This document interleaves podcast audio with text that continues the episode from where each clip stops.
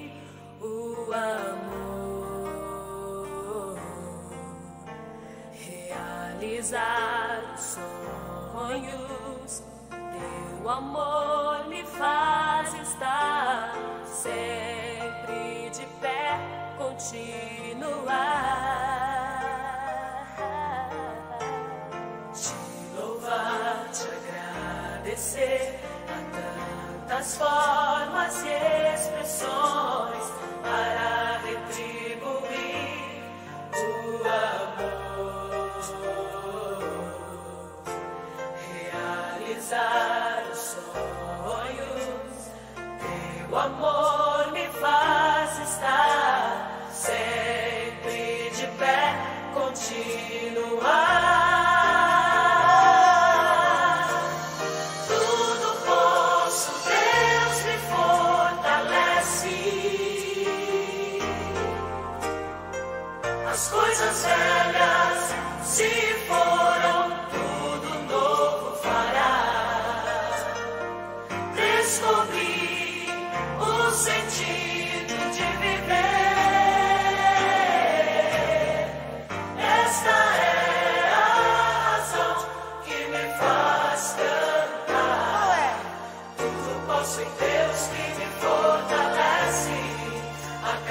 cada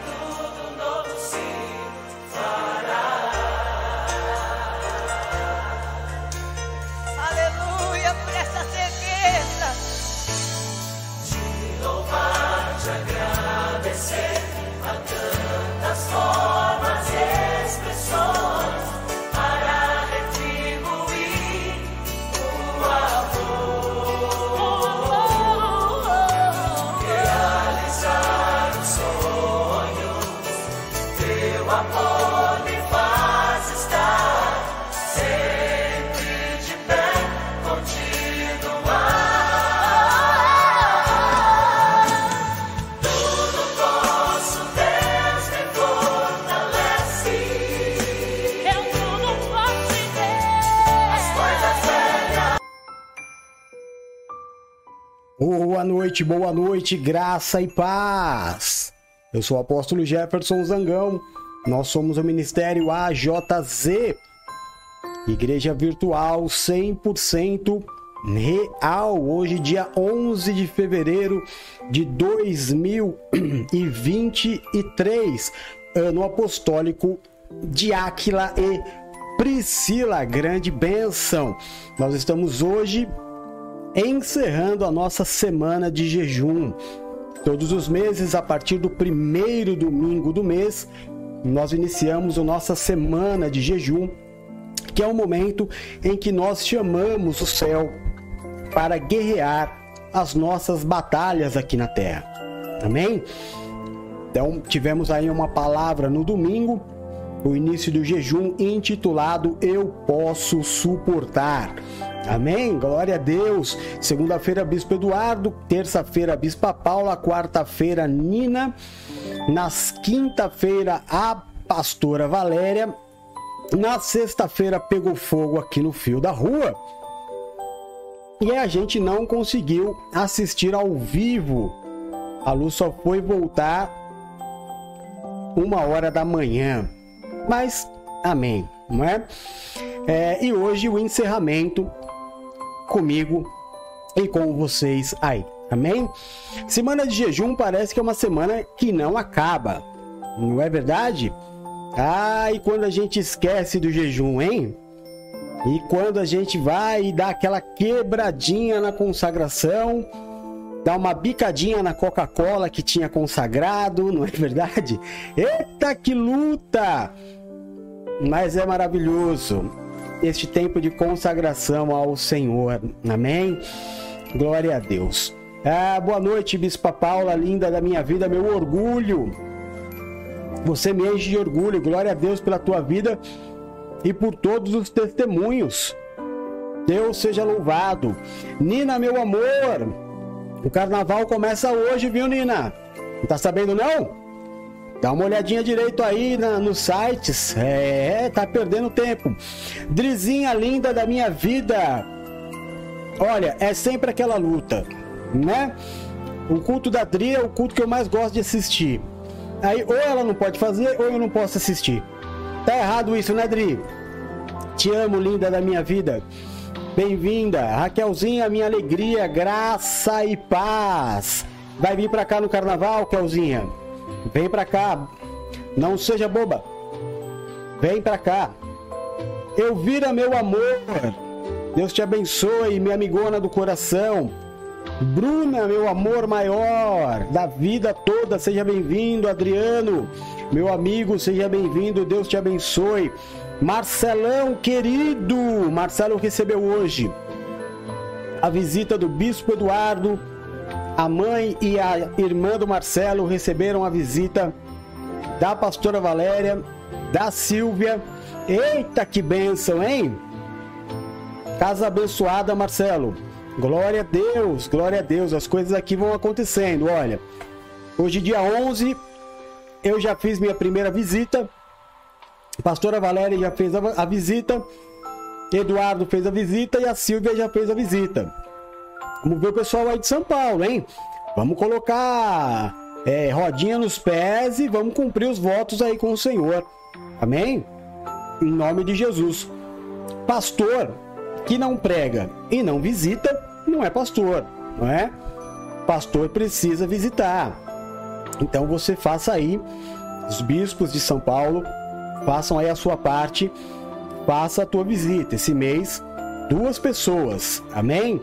No nome de Jesus. Glórias a Deus. Bom, ontem foi maravilhoso, né? Porque você imagina o calor que estava aqui. E a partir das 8 horas da noite, nós ficamos sem energia elétrica. E para dormir, né, meu irmão? E não batia um vento. Aquele calor danado, sem energia elétrica. Ô, papai do céu! Geizinha, filha linda, garota prodígio, te amo. Vem pra cá no carnaval, não seja boboca não. Pergunta pra Laura se ela quer vir pra você ver. Né? É isso aí. Vamos lá então? Vamos ao nosso encerramento da semana de jejum.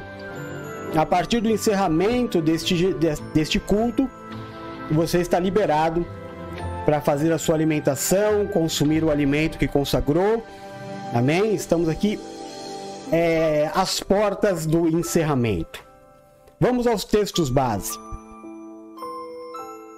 Romanos 16, de 3 a 4, ele diz assim: Saudai a Priscila e a Áquila, meus cooperadores em Cristo Jesus, os quais pela minha vida expuseram as suas cabeças, o que não só eu lhes agradeço, mas também todas as igrejas dos gentios.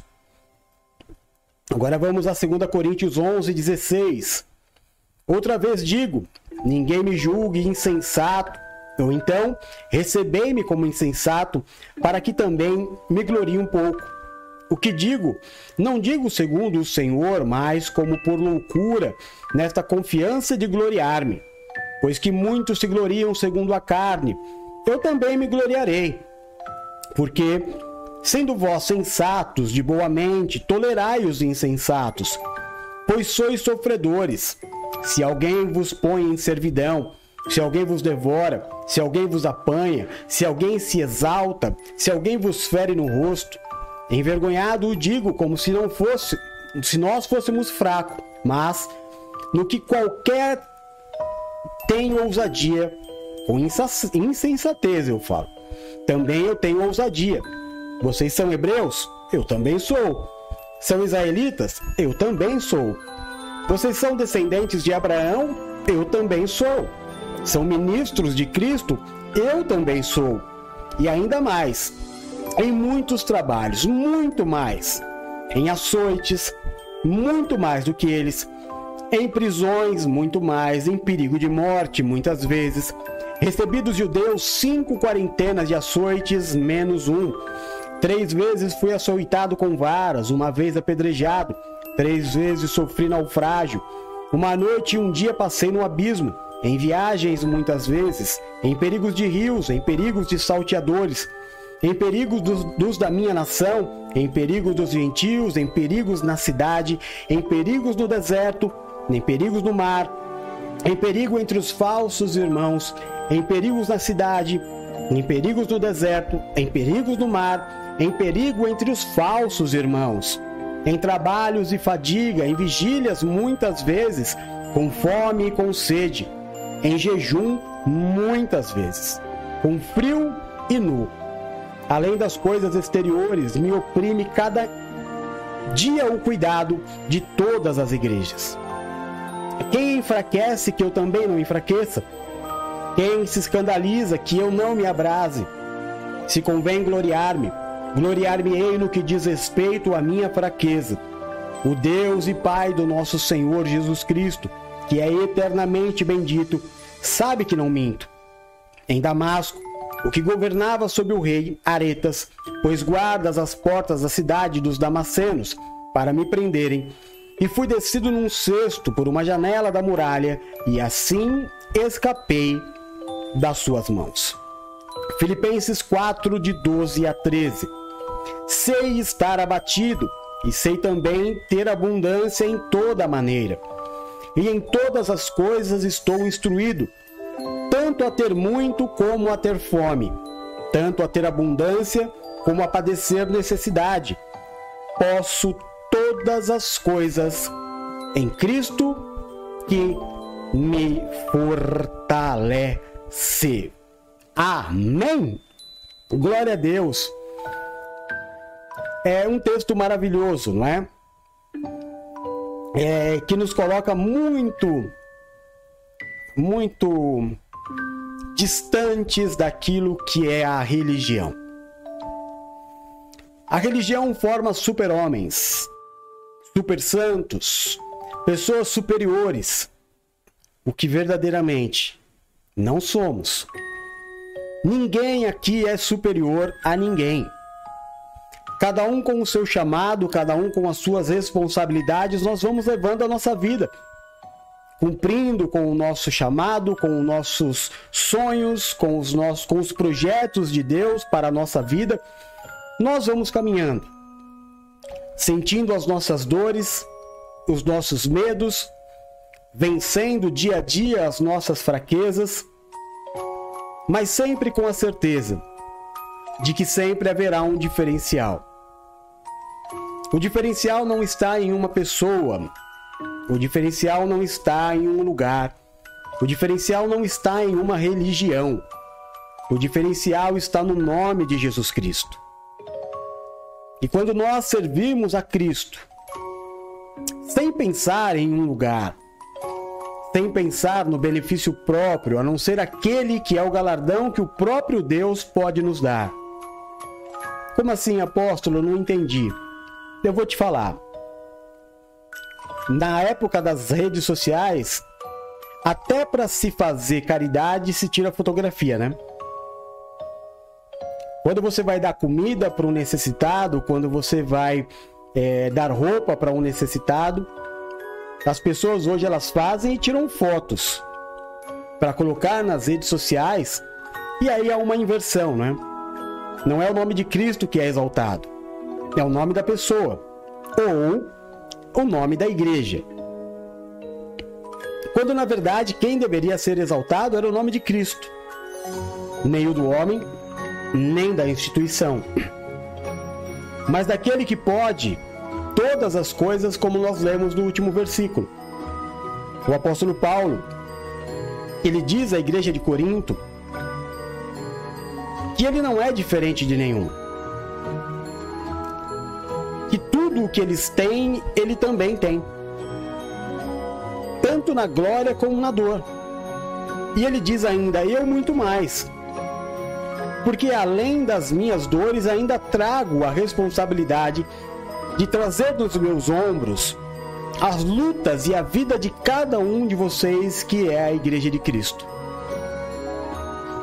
Paulo se coloca neste momento como é, o servo da igreja.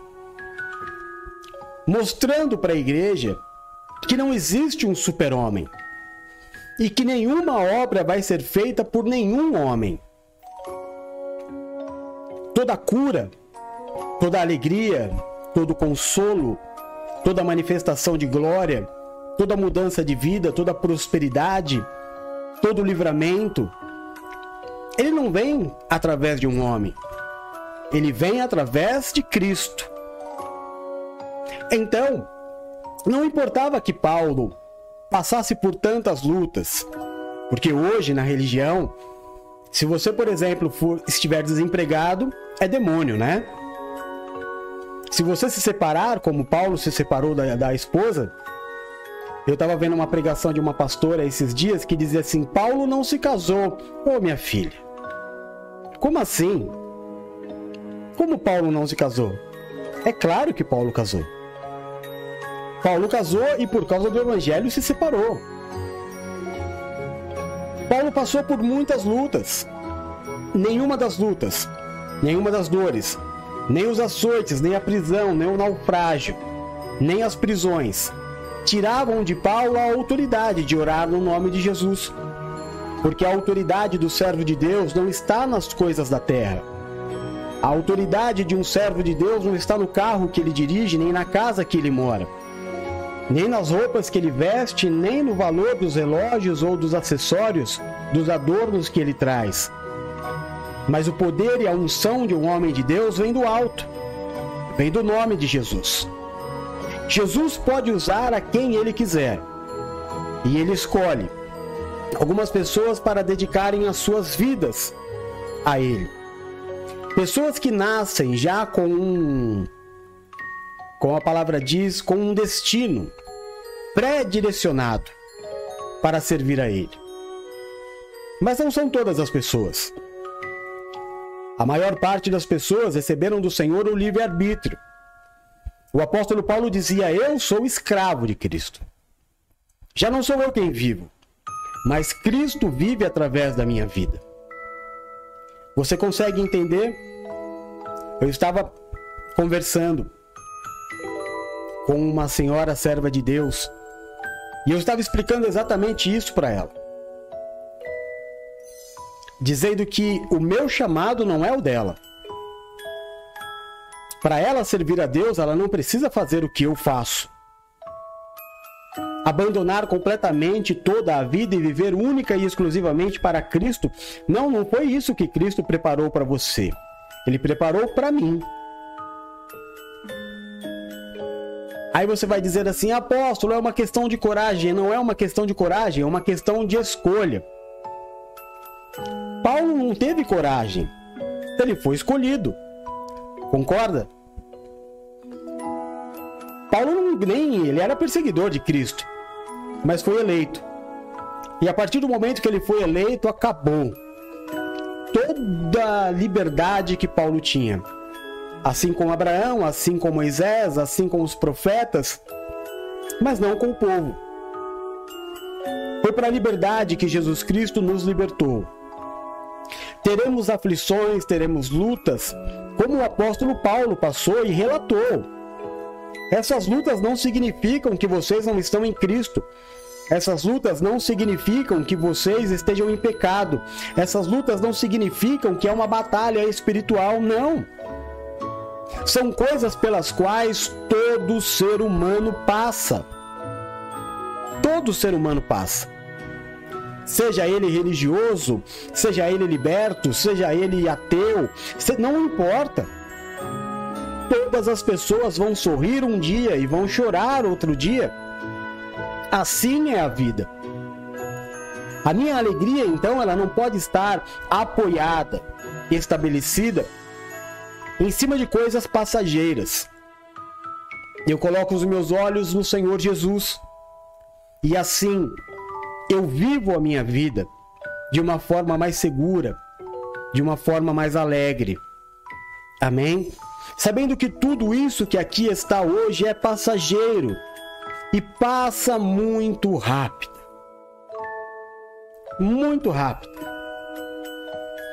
Olha, meu irmão, se essa areia da praia pudesse falar, e contasse para vocês com, com quantos sentimentos diferentes eu já caminhei sobre ela, com quantas aflições, com quantas alegrias, quais foram as orações que eu fiz na areia daquela praia. Ju, querida, amor da minha vida, seja bem-vinda. Porque a vida é assim. Há quatro anos atrás eu chorava na areia da praia, caminhando e orando, pedindo uma família. Aos meus olhos era tão difícil, tão impossível, com o mundo do jeito que está. E hoje? Aconteceu como eu pensei? As dificuldades que eu enxergava interferiram? Não. O que valeu no final de todas as coisas, e sempre será assim, é a palavra que sai da boca do Senhor. Aquilo que ele determina sobre a vida de um homem de Deus consagrado. E esta é a palavra de hoje. Consagração. Você precisa ser um homem e uma mulher consagrado. Apóstolo, o que é ser consagrado? É ser separado. É ser entregue. Amém? Eu estava conversando com a Valéria. Quando eu nasci, minha mãe teve um problema de saúde que poderia morrer ou o filho ou a mãe. Eu vim para casa, minha tia cuidou de mim o primeiro mês e a minha mãe consagrou a minha vida a um santo, a Maria. Os sete primeiros anos da minha vida foram de agradecimento. Eu teria que fazer um ritual de agradecimento por nós termos sobrevivido. Isso é consagração. No decorrer da sua vida, você passa a entender as coisas. E quando você se coloca debaixo da consagração daquilo que é maior, toda outra consagração ela é quebrada. Ser um homem e uma mulher consagrado significa já não mais ter um passado as coisas velhas se passaram e eis que se fizeram novas todas as coisas. Não, eu não vou me esquecer de nada do que aconteceu, do que passou. Muito pelo contrário. Tudo o que passou, tudo o que eu vivi me fez chegar até aqui ser quem eu sou. Mas hoje eu pertenço a um só. Não pertenço a uma denominação, não pertenço a uma placa, não pertenço a uma religião. Sou livre livre para adorar. Livre para ir na praia, livre para passear com a minha esposa, livre para receber meus filhos em casa, livre para brincar com os meus amigos, livre. E em todos os momentos ter Cristo comigo. É dessa forma que a gente aprende a suportar, sendo uma pessoa consagrada. A consagração traz sobre a vida de um homem de Deus algumas obrigações é como uma confirmação de que você realmente pertence. Amém? Eu não sei que exemplo eu posso te dar, mas existem alguns lugares que se você faltar, né? Vamos imaginar assim, acho que eu vou te dar um exemplo que todo mundo vai entender bem. A creche do Rodolfinho. Ele tem um número X de faltas. Como é uma creche pública, se ele faltar sem é, uma justificativa dos pais, tem um atestado, um número X de vezes, a vaga dele fica em aberto. E é isso que muitas vezes acontece com homens e mulheres de Deus, que não se consagram ao Senhor. Acreditam que a consagração é uma dobrada de joelho, ou um fim de semana, ou um domingo em, uma, em um prédio, é, onde as pessoas se reúnem, e ali ele acha que ele se consagrou, A consagração é muito mais do que isso. Leia a Bíblia. Leia a Bíblia para que você entenda o que é consagração. Consagração é um, uma reunião de atitudes. Os, naz, os, na, os nazireus, né? Eles não podiam beber, eles não podiam cortar o cabelo, é, não podiam tocar em mortos durante toda a sua vida. Por quê? Uma consagração diferente. Cada uma das tribos de Israel tinha as suas atribuições, é, ações que eles deveriam fazer é, para condizer: eu pertenço a esta tribo. E nós que somos cristãos, também temos as nossas atitudes que nos consagram ao Senhor, para que eu viva em liberdade. Lembrando mais uma vez que foi para a liberdade que Cristo nos libertou. A palavra de hoje é essa: consagração. Eu posso suportar quando eu faço o meu catavento girar. Talvez você não faça parte do nosso grupo e você esteja se perguntando, mas apóstolo, que história é essa de catavento? Tá na Bíblia? Não, não, tá na Bíblia. Vou te mostrar agora que está na Bíblia, mas não o catavento, as atitudes do catavento. Cada, cada pastor conduz o seu rebanho de acordo com a visão, com a direção que Deus deu a ele. O apóstolo Paulo dizia que ele não iria edificar em cima de uma base alheia. Ou seja, aquilo que um pastor havia começado, ele não iria interferir, né? Dizendo que estava certo ou errado. O trabalho seguia, segundo aquilo que o Espírito Santo colocasse no coração daquele anjo. Ah, por exemplo, eu venho de uma de uma de uma denominação aonde o jejum ele era feito por um alimento em que todos faziam o mesmo, era determinado pela, pelo anjo da igreja, e por exemplo, aquela, aquela semana, aquele mês, aqueles 21 dias, aqueles 40 dias, ninguém, por exemplo, iria tomar café. E não importa se você gosta ou não de café, a consagração daquele ministério era o café. E se você faz parte daquele ministério, é isso que você tem que fazer. Sempre se submeter. Sempre. É, tinha o alimento, tinha a consagração financeira, então quando o jejum começava, você tinha que dar uma oferta é, de primícia do jejum. E no dia final, como hoje, por exemplo, você entregava mais um dinheiro para encerramento do jejum ou por aquilo que você queria. É, nós não temos esse costume. Nós, o nosso jejum ele é o alimento e a palavra. Então, como é que nós jejuamos na AJZ, no Ministério AJZ? Consagramos o nosso alimento em liberdade, cada um com a sua responsabilidade, no horário, no dia, é, da forma com que acha que deve ser, em liberdade com o Espírito Santo de Deus. Amém? E naquela semana, a consagração é assistir todos os dias os cultos. É este o jejum, é o sacrifício, é o preço pago, é a consagração. Amém? Então, esta é a nossa forma de caminhar. Eu tinha até aqui é, baixado hoje para colocar no grupo alguns dogmas, conceitos e preceitos de algumas igrejas co-irmãs, não é?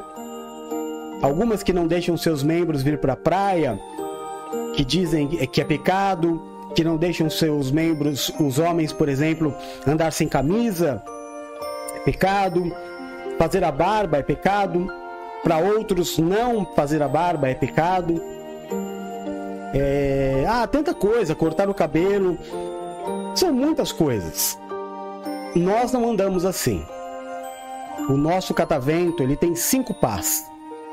E é sobre elas que nós vamos falar neste encerramento. A nossa consagração, a certeza de que as coisas na minha vida vão acontecer segundo a vontade de Deus, por quê? Porque eu estou consagrado. É girar o catavento. Em primeiro lugar, primeiro vamos ao texto, né? Mateus 11, 28 diz assim: Venham a mim, todos os que estão cansados e sobrecarregados, e eu darei descanso a todos vocês. A primeira pá do nosso catavento é a oração diária. Efésios 6,18 diz assim: Orem no Espírito em todas as ocasiões, com toda oração e súplica, tendo em mente. Estejam atentos e perseverem na oração por todos os santos. Então, o primeiro, a primeira pá, a minha primeira atitude de consagração do ministério que eu estou, que é o AJZ, é orar todo dia. Apóstolo, como é que ora? Eu não sei orar. Conversa com Deus. Tem gente que fala assim, apóstolo, o que, eu tenho que falar na oração? O que você falaria se estivesse diante de Deus? Porque você está. Apóstolo, tudo que eu pedir em oração Deus me dará? Não. A oração não muda o coração de Deus. A oração te ajuda a entender o desejo de Deus. Mas o Senhor diz: apresente nas tuas orações todas as tuas petições. Amém?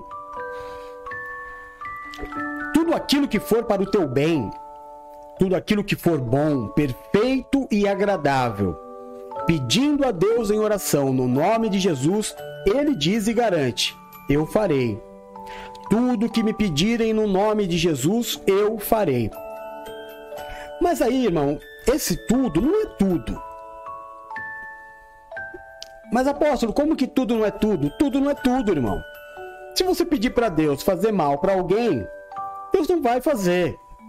Porque, primeiro, que não é da natureza de Deus. Deus é 100% bem. Deus é bom o tempo todo e o tempo todo Deus é bom. Ah, mas tal pessoa fez mal para mim. Irmão, perdoa e deixa que Deus haja com o bem. Então Deus não é teu servo. Ah, é igual você vai aprender em algumas religiões. Entrega um dinheiro que Deus vai te dar um carro, que Deus vai te dar uma casa, que Deus vai colocar os teus inimigos debaixo dos teus pés. Se não, irmão. Olha, Deus permite algumas situações até para você entender que é muita bobagem dita no nome de Deus. Se tudo isso que dizem é verdade, ah, tudo que pedirem em oração eu te darei. Ah, entrega uma oferta, um, faz um sacrifício e Deus te dá. Deus não é teu servo. Se Deus fosse servo das pessoas, o, o ex-presidente teria sido eleito, porque até onde eu sei, a grande. É, é, como é que eu vou te dizer? A grande maioria das igrejas, tanto católica como evangélica, estavam orando pelo presidente que perdeu. Que perdeu. E Deus não errou. Só que Deus não vai te dar aquilo que é mal, ou que esteja fora do propósito de Deus. Então, como é que é uma oração assertiva, meu irmão? É quando eu oro a palavra de Deus. É quando eu falo, Senhor, eu quero tudo isso. Mas que o final da minha oração seja como a oração de Jesus que não seja feita a minha vontade, mas seja feita a tua vontade, assim na terra como no céu. Amém? Algumas outras coisas que eu peço para Deus em oração hoje, Deus não me dá hoje porque eu não estou preparado para receber. Talvez Deus ainda não te deu o teu bom encontro porque você não esteja preparado para fazer outra pessoa feliz. Talvez você ainda esteja no entendimento de que você quer um bom encontro para ser feliz. E isso é errado.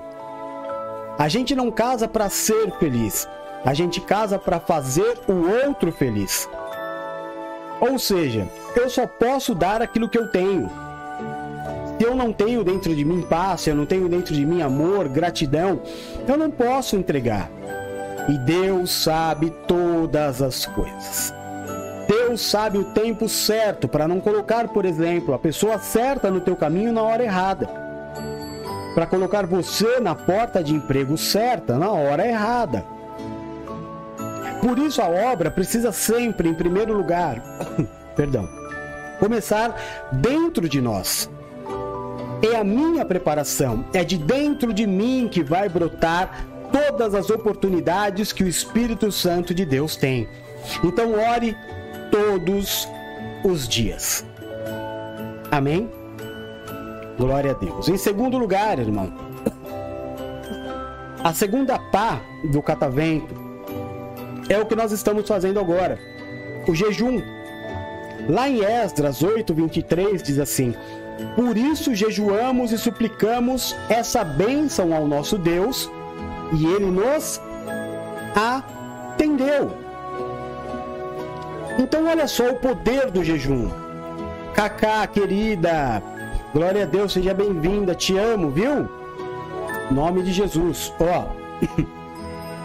Apóstolo, eu devo jejuar pedindo a Deus alguma coisa? Não.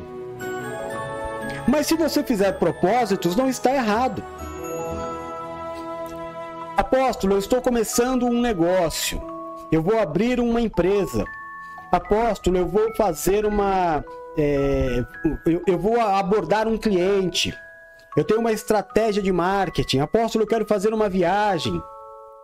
É, eu estou sonhando em viajar para outro país. Jejue. Faça jejuns específicos para este teu desejo. É claro que eu poderia colocar aqui aquela passagem do Novo Testamento que todo mundo sempre, que a gente sempre fala. Existem castas espirituais que só saem através de jejum e oração.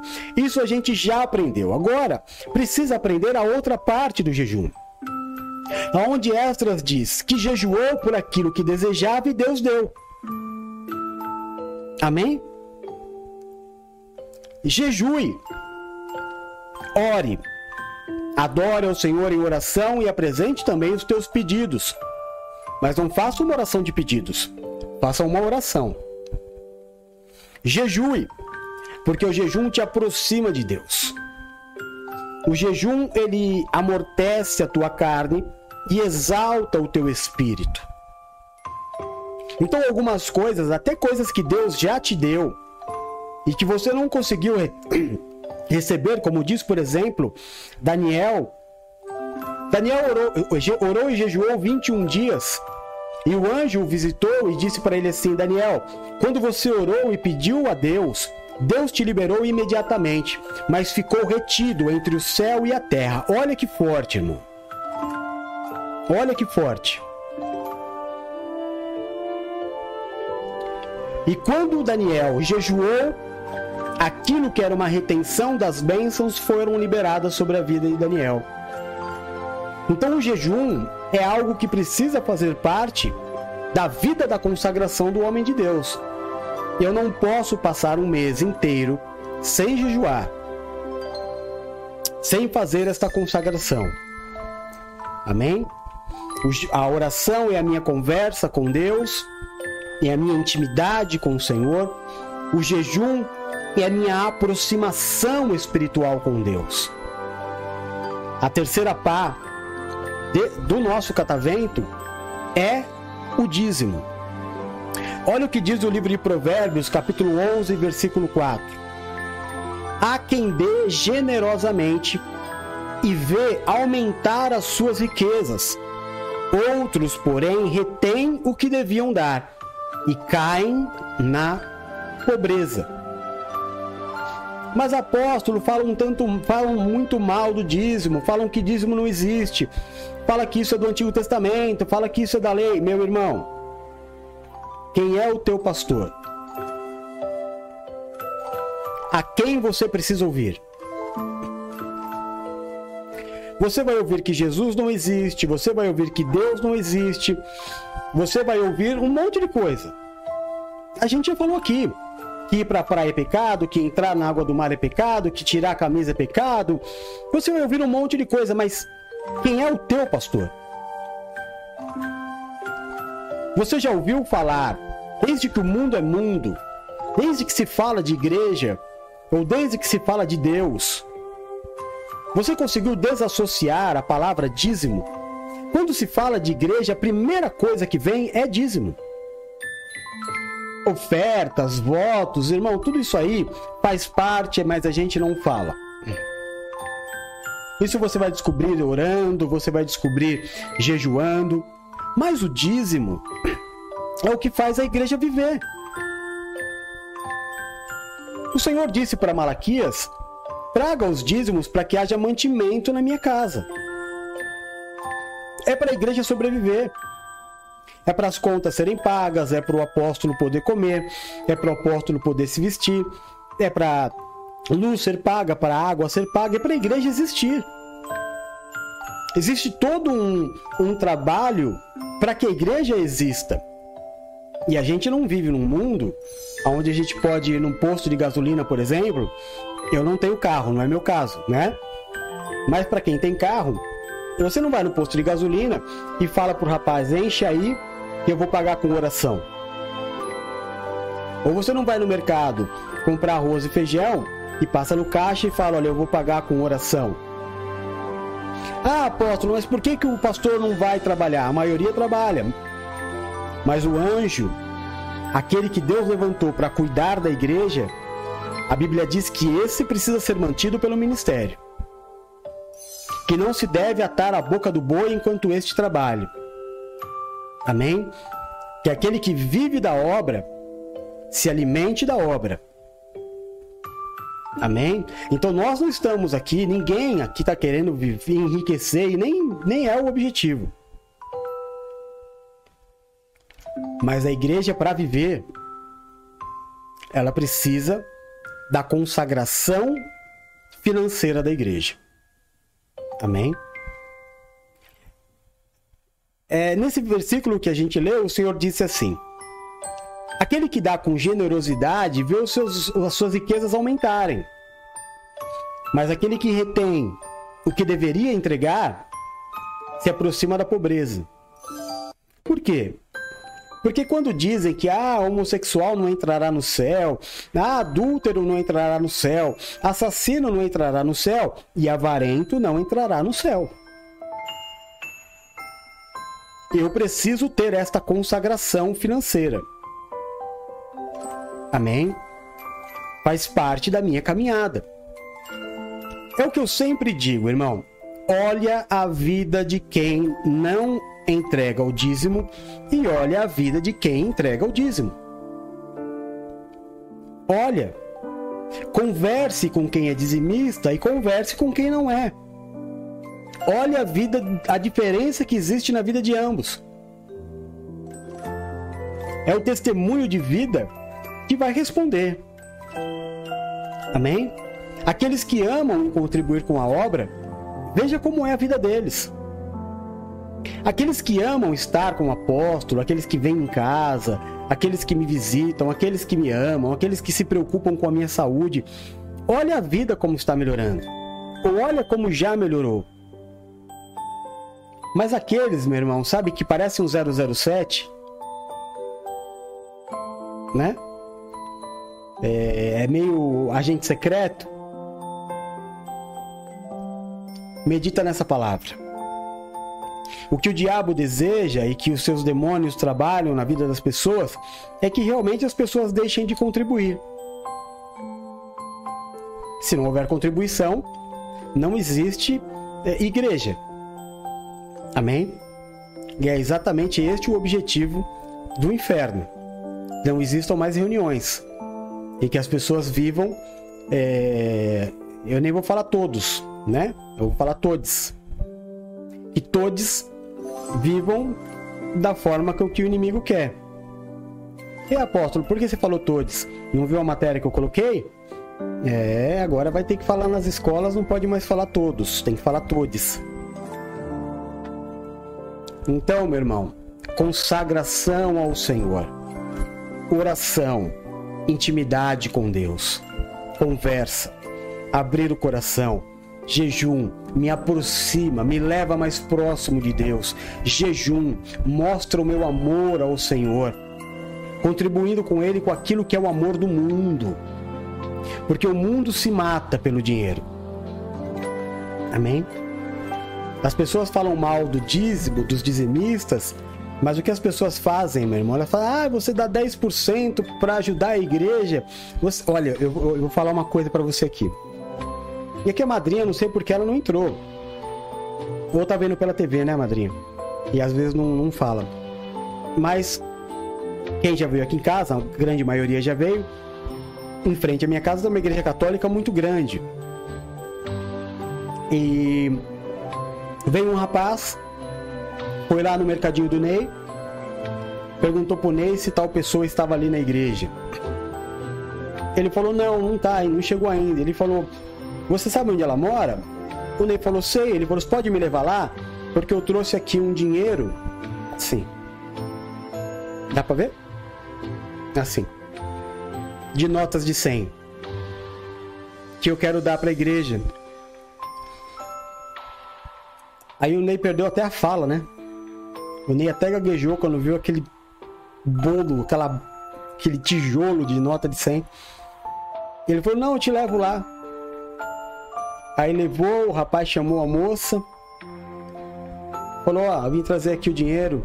Quero que você dê lá na igreja para mim. E não dava para contar quanto tinha ali. Por que, que ele fez isso? Ele não se preocupou em dar na mão do padre. Ele deu na mão de uma pessoa da igreja. É o desejo de adorar. O desejo de adorar. E eu tenho certeza que ele nem ligou pro padre para falar: Ô oh, padre, recebeu meu dinheiro, não, eu fiz a minha parte. Deus viu o meu amor. Né?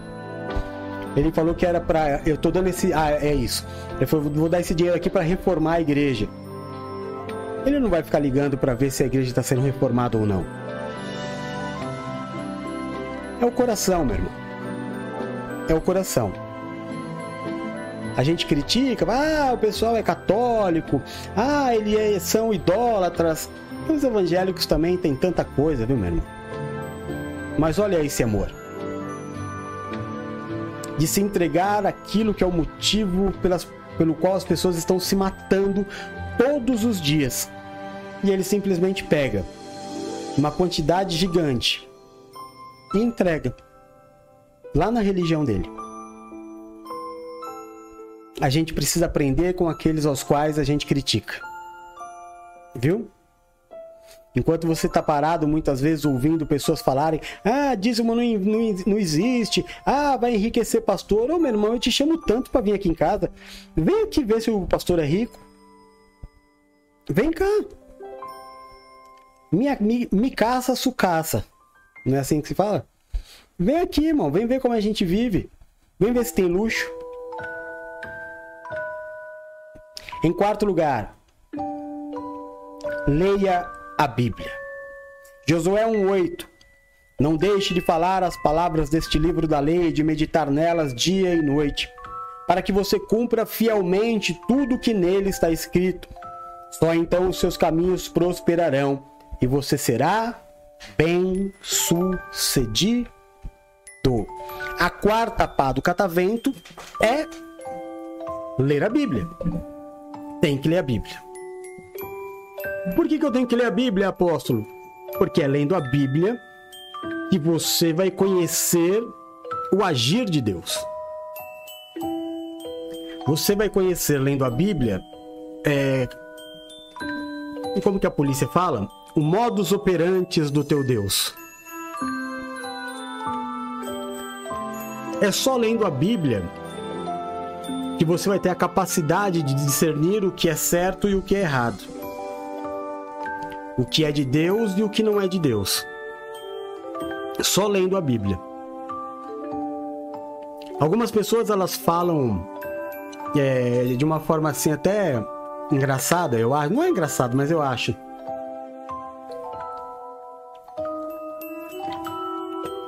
Eles dizem que a Bíblia é o único livro que você lê na presença do escritor. Não é engraçado, não sei por que eu acho que é engraçado. Mas é verdade. Ler a Bíblia é uma consagração. Ler a Bíblia é mostrar para Deus que você quer mais. Eu quero mais de ti, muito mais de ti, Senhor. Fala comigo através das Escrituras. Agora, irmão, deixa eu te falar um negócio muito sério aqui. A Bíblia não é livro de sorte, nem é livro de adivinhação. A Bíblia também é uma biogra... não é uma biografia de Deus. A Bíblia é um livro que nos conta histórias de homens de Deus. Então, se você usar a Bíblia como. Como é que eu vou falar? Livro de sorte, você vai quebrar a cara. Existem umas coisas que são até bonitinhas. Tem umas caixinhas, né, que você tira o versículo do dia. Já viu isso? até bonitinho. Mas desde que você leia a Bíblia. Não adianta você tirar um versículo, tudo posso naquele que me fortalece, e não entender por que, que Jesus disse isso. Ou por que, que o apóstolo disse isso. Ou por que, que o profeta disse isso. Foi no, eh, quando ele disse eu tudo posso naquele que me fortalece, foi na questão de comprar uma casa? Foi na questão de comprar um carro ou foi na questão do suportar? Quando você tira só um versículo, às vezes você se engana. Esse é o grande problema. Então a Bíblia deve ser lida. Lida. É, eu, eu, é claro que eu sou apaixonado, viciado, é, dependente de Jesus Cristo eu só falo de Jesus, dificilmente eu falo do Antigo Testamento, mas precisa conhecer, porque Jesus também está lá. Então a Bíblia precisa ser lida, de Gênesis a Apocalipse. E é um livro fascinante. É o livro mais vendido da história da humanidade. Leia. Faça um propósito de oração para você entender que a Bíblia do Antigo Testamento é escrita para um povo e o Novo Testamento é escrito para um outro povo, que somos nós, só lendo você vai entender. Então leia a Bíblia. É a palavra de Deus. É aonde você tem que se esconder. Você viu o que Josué disse? Vou ler de novo, ó. Não deixe de falar das palavras desse livro. Por isso, Hoje, o Eduardo foi fazer a visita na casa do Marcelão. A Valéria foi na casa. Aliás, a Valéria e a Silvia já fizeram as duas visitas do mês, né? Foram na casa da mãe e da irmã do Marcelo, que já eram duas, e já chegaram e já foram na casa da Nilza, que já é mais uma, então já fizeram três visitas esse mês. Falar da palavra. Não cesse de falar da palavra. Você que é pastor, você não pode. É... Cara, você precisa entender o que é ser um pastor. Pastor que não prega não é pastor. Pastor que não visita não é pastor. Leia a palavra. É a primeira coisa que Josué fala. Fala desse livro. Depois ele diz: medita, ou seja, leia. Medita nessa palavra dia e noite para que se cumpra fielmente o que nela está escrito. Olha que legal isso. Quer dizer que para a Bíblia se cumprir na minha vida, então eu tenho que ler. Você viu o que, que Josué falou? Leia para que ela se cumpra. Olha que louco. É verdade. É. A Valéria chegou falando muito bem do filho do Marcelo. Então tem mais essa visita, né? Teve o, o Patrick, o Patrick, Patrick, filho do Marcelo. Então aqui no litoral, agora só falta a minha última, né? Que só não foi feita porque mudaram a data. Mas não pode cessar de falar desse livro, não pode cessar de ler a palavra. E para terminar, a quinta pá do nosso catavento é o culto. Hebreus 10, 25 diz assim: Não deixemos de congregar-nos, como é costume de alguns. Antes façamos admoestações, e tanto mais quando vedes que o dia se aproxima. Amém?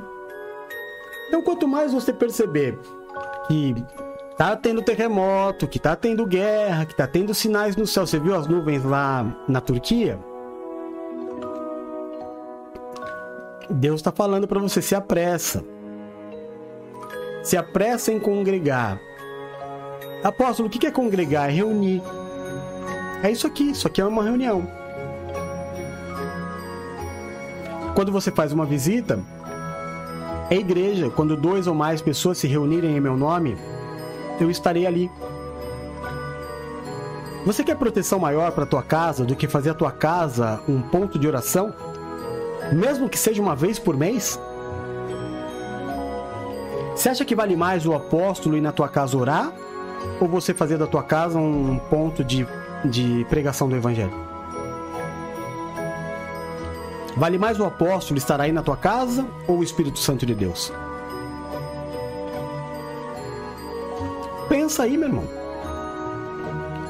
Então participe dos cultos. Apóstolo, mas todo dia, todo dia não, meu irmão. Você não precisa fazer todo dia. Todo dia é no jejum.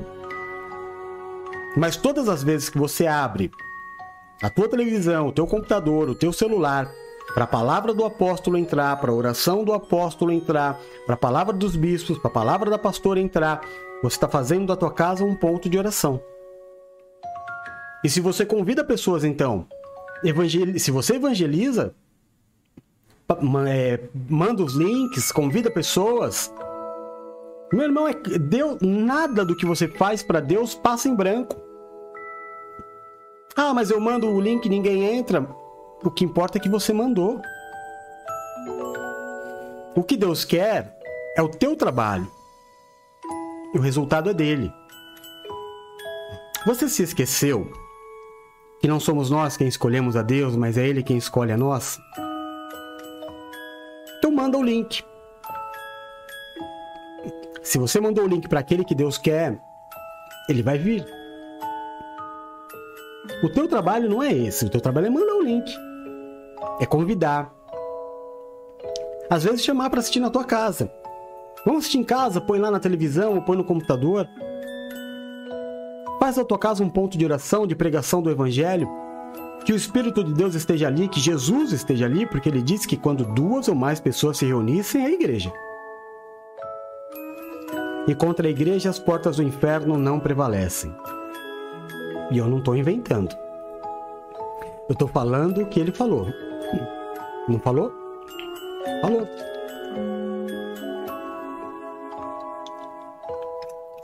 Quando você pega o teu dedinho e faz o que está escrito aqui, ó, curte.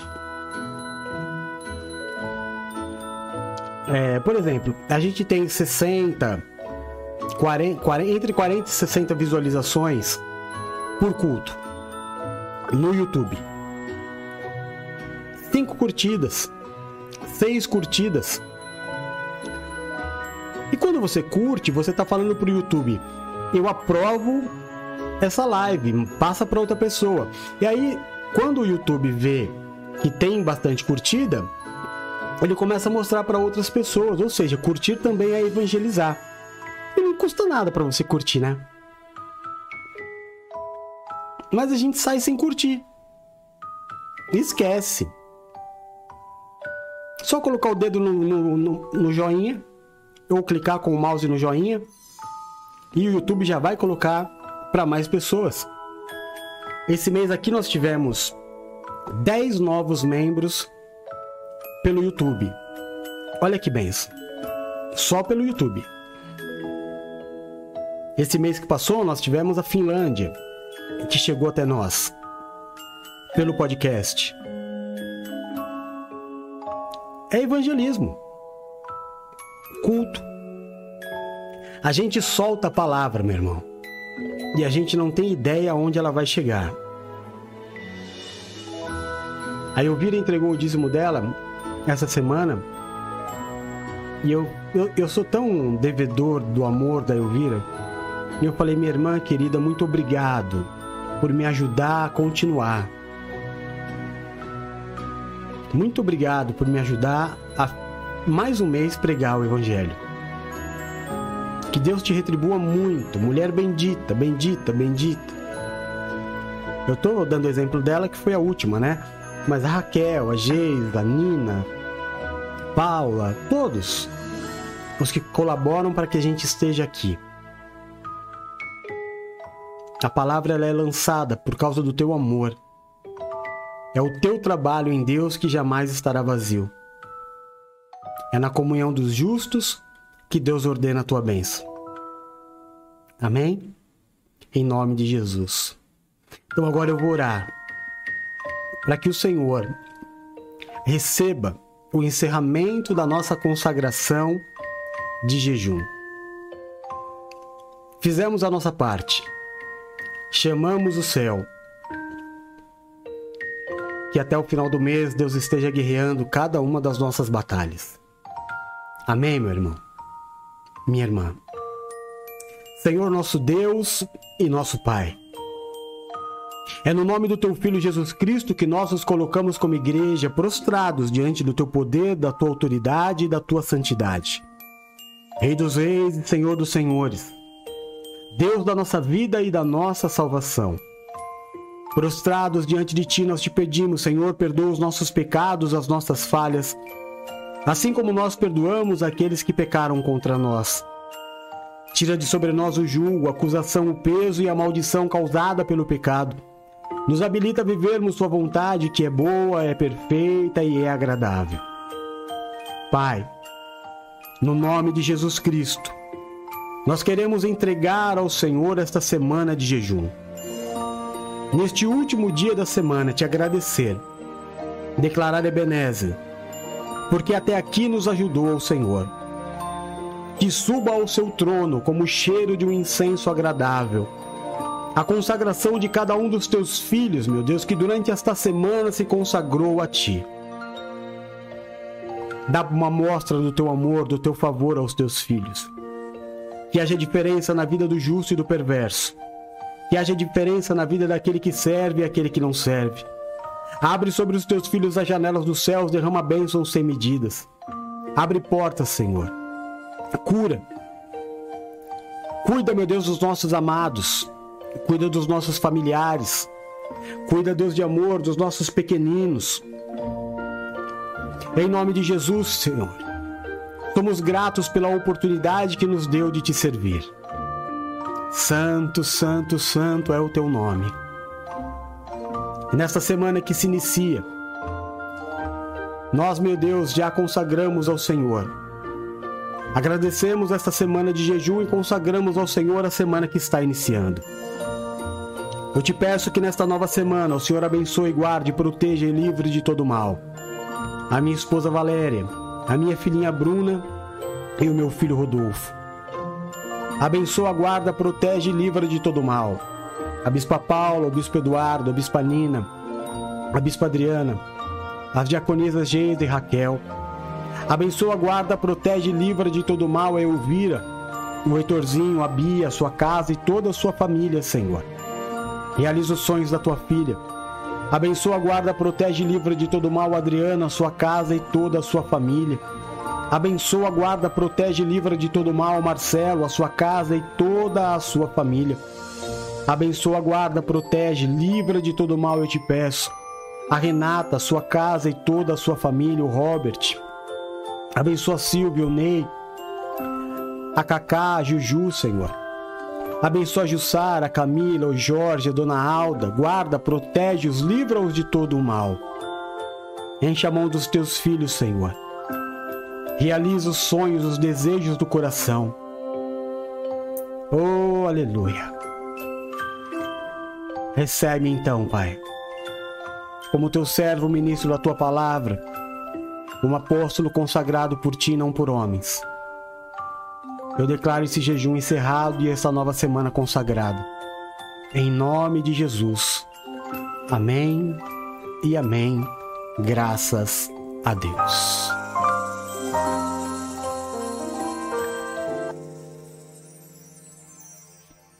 Te louvar, te agradecer a tantas formas e expressões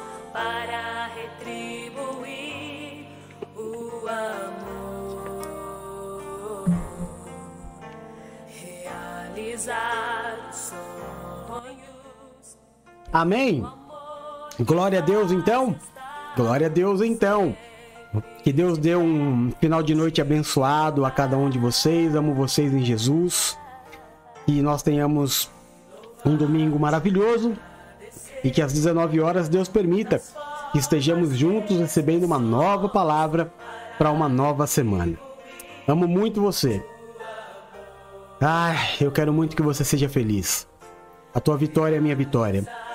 A tua conquista é minha conquista e a tua prosperidade é minha prosperidade. Que a graça, a paz e o amor de Deus esteja sobre a tua vida, a tua casa e a tua família. Que o Senhor do trono ao qual está sentado se curve e te marque nesta promessa. Eu te abençoe e te envio. No nome do Pai, no nome do Filho, no nome do Santo Espírito de Deus. Amém e amém. Glória a Deus. Amém. Fica com Deus. Te amo em Jesus. Ora por mim. Eu tenho orado todo dia pela tua vida. Você ore por mim, hein? Ninguém solta a mão de ninguém. Beijo, fica com Deus. Fui. Tchau.